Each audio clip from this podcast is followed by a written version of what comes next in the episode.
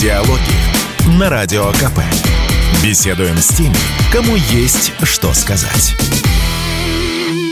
Всем доброе утро, добрый день и добрый вечер, потому что широка наша необъятная родина и смотрит нас в самых разных городах России. России, которая по-прежнему увеличивается в своих границах. Сегодня у нас особый гость, который вернулся недавно с фронта, Стас Обещенко, военкор Арти. Привет. Всем слушателям и тем, кто смотрит, добрый день. Добрый день, доброе утро и добрый вечер. Только у Стаса родина наша маленькая, видимо, да?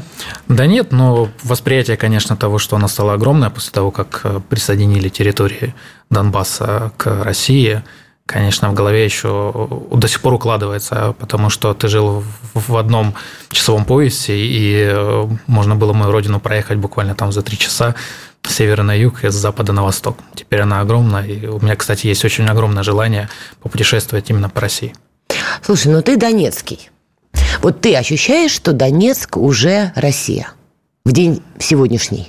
На данном этапе многие вещи еще в каком-то таком переходном периоде, и Например? А, вот проблема в том, что Донбасс прожил э, вот эти 8 лет до признания да, э, территории ее сначала независимой, э, а потом уже в которая вошла в состав Российской Федерации, жили как-то вне времени, и жизнь вообще была застывшая отчасти, потому что в этот период ничего не строилось, восстанавливалось только то, что было разрушено там в 2014 году в тех городах, которые стали тылом.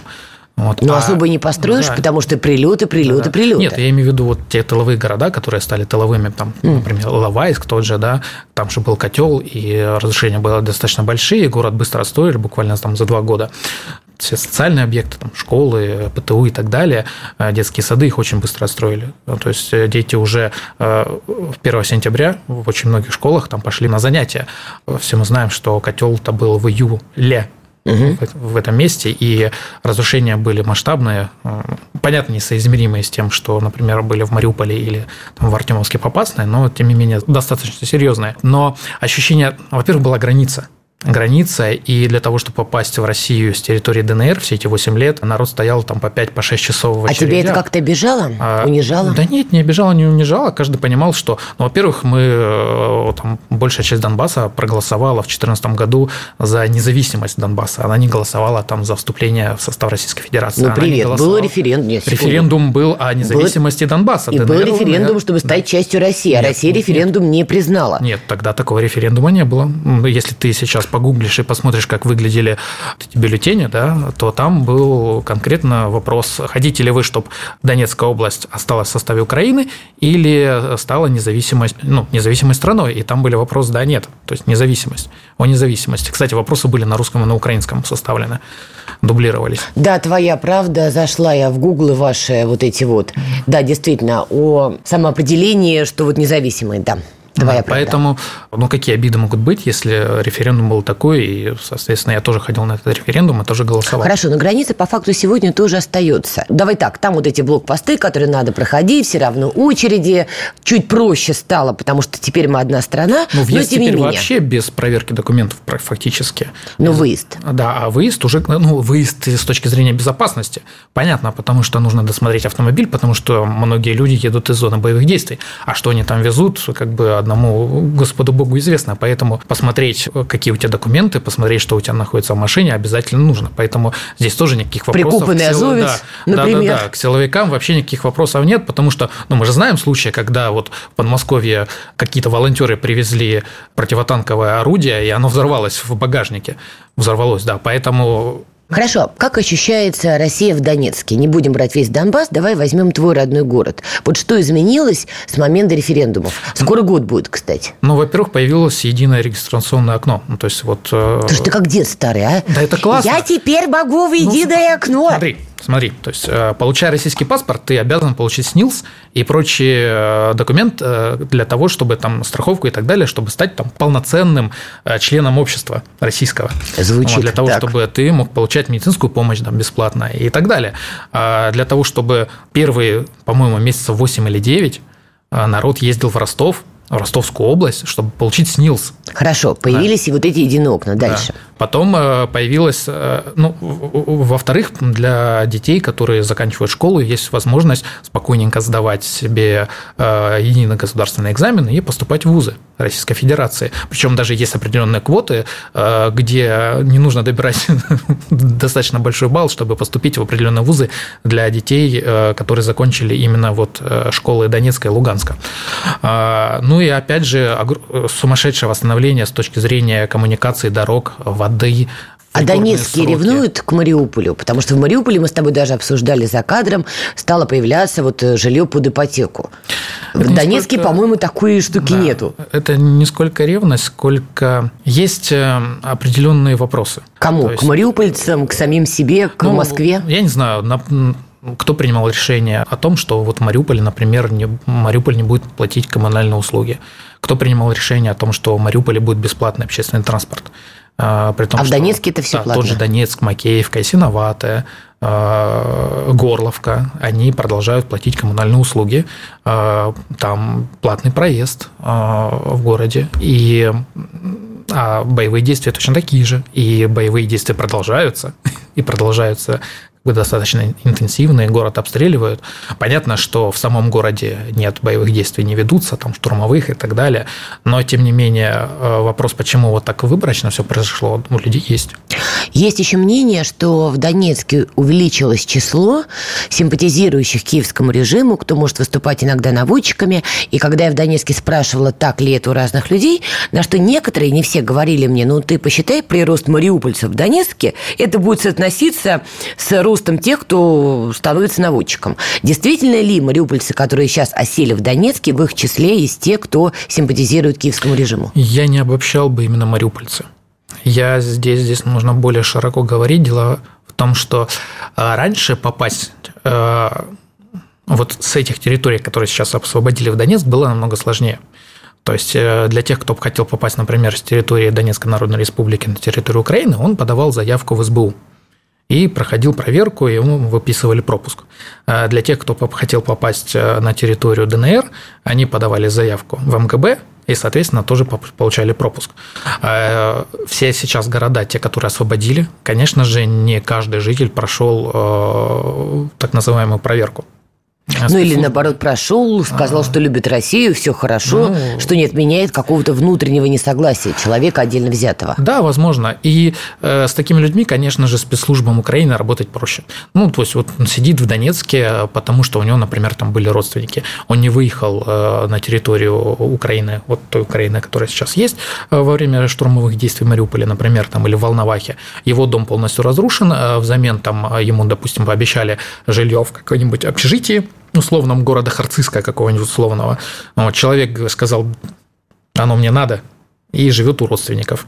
При этом э, ждет, э, когда же придет Украина. Да, такие есть. Что делать с такими людьми, на твой взгляд? Вот есть мнение, давайте засыпать их рублями, давайте предлагать им там классное жилье, там дешевле кредиты и прочее, и они нас полюбят. Другие говорят, нет, только карательные меры, парочка посадок публичных судов, остальные испугаются испугается? Ну, здесь есть примеры, опыт Кавказа.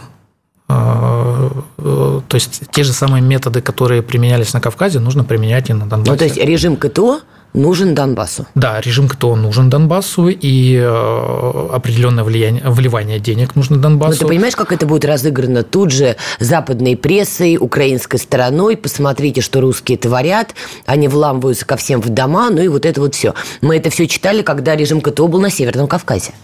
Мы это читали, но тем не менее Северный Кавказ э, является территорией Российской Федерации, и э, количество людей, благословных к России, там на самом деле в, в отношении тех, кто там живет, конечно, больше. Может, чем... Рамзана Кадырова надо поставить во главе ДНР? Возможно, найдется такой человек, который э, поведет. Ну, смотри, сейчас у руководства ЛНР и ДНР медиа-менеджеры ну, менеджеры.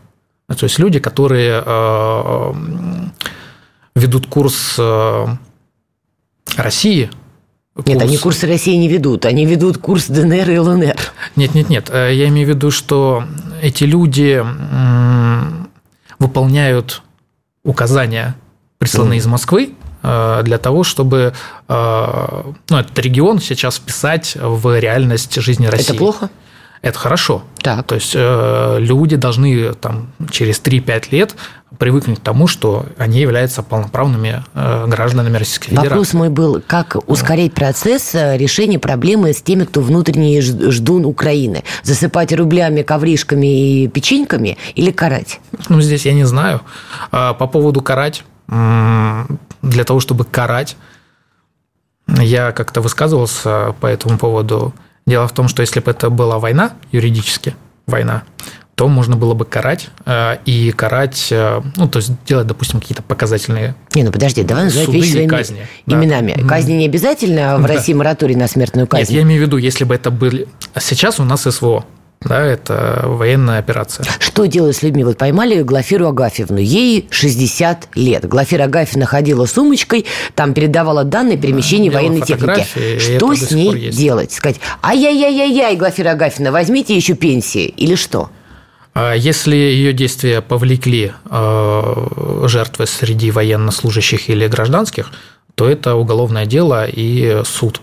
Если это не повлекло, то какие-то административные, видимо, нужны взыскания. Сделаем короткую паузу и вернемся. Диалоги на Радио КП. Беседуем с теми, кому есть что сказать. Мы продолжаем. У нас в гостях Стас Обищенко, военкор Арти. Говорим о судьбе Донбасса, который стал неотъемлемой частью Российской Федерации. Ты только что вернулся из зоны проведения специальной военной операции. Расскажи, пожалуйста, какая обстановка за ленточкой, как говорят, что у нас там на линии фронта, глобальное стояние, глобальное наступление, что вообще происходит? Ну, я был в основном на запорожском направлении. Там в основном артдуэли и попытки украинских военнослужащих давить э, в районе Работина. Ну и немножко ну, там еще в двух местах, но не настолько серьезно. Там в районе Про Работина украинцы писали, что они вроде как отбили, не отбили. Какие-то вбросы были в телегах. А, они находятся сейчас на окраине Работина, украинские военнослужащие. Реальность такова, что сейчас э, это, видимо, такой приказ сверху, что наши не вступают в прямое боестолкновение стрелковое.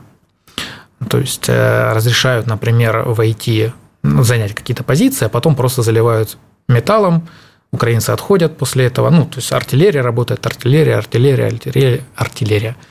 Ну, это и... активная оборона, как называют. Да, иногда. да, да. Это вот такая активная оборона с минимизацией потерь среди личного состава. Звучит красиво, тебе чиновникам надо работать. Так. Но в реальности так. То есть э, все сделано для того, чтобы как можно меньше наших парней гибло э, при обороне каких-то населенных пунктов, которые ну, не являются э, критически важными для нас. Например, он не находится там, на высоте или не, там неудобно выстраивать линию обороны, там нет каких-то водных преград ну, и так далее. А какие сейчас населенные пункты критически важны вот на данном этапе? А, ну, Токмак, например. Токмак, Васильевка – это они стоят на трассе, которая основная артерия поставки а, вооружения угу. на Запорожский фронт. Соответственно, Токмак – это тот город, который будет вот до последней капли крови оборонять, если случится такая ситуация. Какая там если... обстановка сейчас? Обстановка, как и везде, то есть идут позиционные бои, артобстрелы. Я вот разговаривал с парнями из 429-го полка, артиллеристы. Очень интересную фразу сказал парень мой знакомый хороший, Камбелеевка, позывной осетин, он сказал, что за полтора года его нахождения в зоне СВО он как артиллерист, который работает на самоходных артиллерийских установках, они за лично его вот э, состав личный, они проиграли всего две арт-дуэли за эти полтора года. Это вот очень до... крутой показатель. Да, да, да. Это, и говорит, это при том, что у Украины были и появились когда 150 натовская артиллерия, которая дальше стреляет. 155 калибр. Да, 155 калибр, они все равно выигрывали. За счет чего? Как? Э, ну, за счет того, что более опытные, и за счет э, того, что ну, достаточно классные, хорошие наводчики, ребята, пацаны. То есть которые... математикой выиграли? Да, да, да. То есть просто расчетом, математикой выигрывали. И плюс приложение там определенное есть. Ребята хорошо работали. Да, у них и командир отличный парень, очень такой спокойный, рассудительный, он никогда не паникует, я его видел во время того, как прошлой зимой было наступление под Ореховым, и как он спокойно и рассудительно давал приказы о том, какая сейчас батарея работает, какие орудия работают, куда и как. И никогда не кричал в рацию, что поразительно э, после того, как я смотрел, как, например, работает тот же Гиви да, со своими артиллеристами, который постоянно орал, орал, орал и наводил суету и панику. Вот. А, и вот когда у ВСУ появились 155-й калибр уже э, со шрапнелью, Говорит, вот тогда у нас начались потери. Потому что, когда ты воспринимаешь выстрелы 155-миллиметрового миллиметровой артиллерии как э, ну, обычная арта, ты как бы ты понимаешь, где тебе нужно спрятаться и за какое время. Угу. А когда ты слышишь, что оно вроде летит дальше, ты чисто психологически за полтора года привыкнув, что ты слышишь, что перелет, ты не прячешься. А тут вот теперь по-другому она разрывается в воздухе, и кассеты летят, и, соответственно, ранят наших парней вот этими мелкими шариками достаточно. Ну, там где-то 2-3 от 2 до 5 миллиметров шарики такие. А мне показывали, телефон пробивает насквозь, прям вот. А мы кассетные стали применять? А, у нас кассетные только э, РСЗО «Град». Э, и они используются, да, когда Украина идет в наступление. То есть по городам э, мы не применяем такой вид вооружения. Как ты считаешь, когда мы перейдем в активную фазу наступления, потому что многие обсуждают э, в телеграм-каналах вот заявление главы Запорожской области с нашей стороны после, по-моему, встречи с э, Путиным, где вот звучали мысли, мы еще даже не начинали, осенью нас ждут большие перемены. Допускаешь ли ты, что вот осенью начнется такое большое наше наступление? Ну, мы можем допускать огромное количество вещей. Мы можем допускать, что мы пойдем в наступление. Мы ну, можем предполагать, что, э, например, там какой-то кулак пойдет на Киев, чтобы сделать отвлекающий маневр там от Запорожья, чтобы мы взяли Одессу и сделали прямой выход на Приднестровье для того, чтобы не было больше такой опасности потерять там склады вооружений, ну и наш контингент. Угу. А, а как это будет, нам остается только ждать. Э, я думаю, что вот э, те резервы, которые находятся в прилегающей к территории зоны СВО сил, наши, которые есть сейчас, они уже сейчас, мне кажется, могут пойти в наступление. Но э, мне кажется, наши ждут, э, дадут ли, когда, во-первых, Украина применит американские танки, а не британские. То есть американские все-таки они поновее, вот, и э, нужно посмотреть, как они еще работают так. в этих условиях. Плюс, возможно, э, ждут авиацию, которую передадут F-16, F-16 вот да, самолеты. Но э, Насколько мне известно, у нас прямых боестолкновений авиации было несколько случаев всего. Ты когда виду, авиация когда против авиации. Два да, самолета. Да, да. Два самолета или там два вертолета вражеских, ну, то есть наши вражеские, да, встречались. Их было мало. Соответственно. А где это было, не помнишь? Ой, это было под Харьковом, и было где-то на запорожском тоже направлении несколько раз. Но почему удобно на запорожском направлении? Там мало больших городов и э, степь. То есть спрятать большое количество ПВО э, в лесопосадках не так уж и просто для украинской стороны. Ну, соответственно, для нас тоже, на самом деле. И вот в этих боях в воздухе кто побеждал?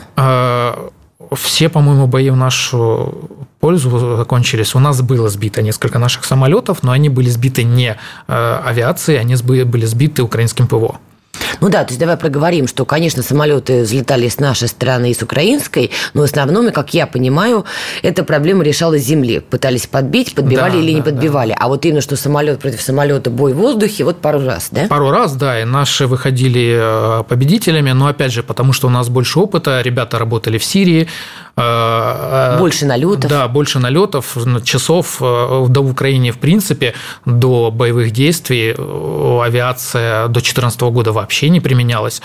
Я думаю, налетов было тоже очень мало, даже на учебных самолетах каких-то. Слушай, а может быть их с 15, с 15 года готовили все-таки наши британские, американские, европейские друзья? Я думаю, подготовка началась попозже уже, в году 19 когда стало понятно, что развязать э, вот все то, что завертелось на Донбассе, да, и особенно решить вопрос с Крымом Украины не получится малой кровью. То есть, когда мы говорим о поставках F-16, многие кричат, кто будет пилотом, и начинают думать, там, поляки или там натовцы и прочее, прочее. Теоретически это могут быть и украинцы, если их готовили с 19 года втихаря. Конечно, конечно. То есть, э, в принципе, э, за год-полтора можно подготовить пилота, который взлетит который э, пойдет по заданному маршруту, который выпустит условные Storm Shadow ракеты э, с определенной высоты для того, чтобы они там пролетели там, условно 400-500 километров до назначенной цели. То есть в основном все равно F-16 будет использоваться так, для доставки ракет как можно ближе к фронту, чтобы как можно глубже эта ракета улетела. То есть не будет рассчитываться на то, что это будет прям прямые боестолкновения в воздухе. Э, наши МИГи и их можно сравнивать с F-16, МиГ-29. А, у нас два двигателя, у F-16 один. F-16, соответственно, из-за того, что там один двигатель, ему нужно меньше топлива, может поднимать большее количество ракет, ну, и э, любого вида вооружения, чем наши. Плюс у натовских ракет, у НАТО, у НАТО ракеты летят дальше, чем наши воздух-воздух. Но наш из-за того, что имеет два э, двигателя, он более маневренный, и, соответственно, вот эта маневренность конечно, позволит ему ближе подойти к F-16, и уже в ближнем бою э, наше вооружение прям прям получше, прям выигрывает. Есть варианты, на каком направлении теоретически киевский режим будет использовать F-16, если они вообще дойдут до линии фронта? Вообще авиацию использовать именно на территории ДНР и ЛНР это самоубийство для Украины, потому что такая плотность населенных пунктов огромная, а спрятать ПВО наше на каких-нибудь э, территориях э, уничтоженных заводов там и промзон очень просто. И загонять их в бункеры и так далее, когда видеть выпускать свои ракеты очень просто. Соответственно, вот именно запорожское направление и, возможно, харьковское для них будет тогда приоритетным потому что ни Луганская, ни Донецкая это не позволит сделать. Ты Уж допускаешь, что поставят все-таки? Ну, да, конечно, почему нет? Во-первых, э, это любая поставка вооружения стране там, третьего мира для э, НАТО, это всегда выгодно, потому что таким образом они обновляют свой парк вот. вот, например, Польша закупила полторы тысячи танков у Южной Кореи. Южной Кореи. Да, танки не новые. И это э, как бы сигнал для Северной Кореи к тому, что Южная Корея закупит танки, скорее всего, у США. Это были диалоги Стас Обищенко, военкор Арти и Надана Фредериксон. Увидимся, услышимся. Пока. Диалоги на Радио КП. Беседуем с теми, кому есть что сказать.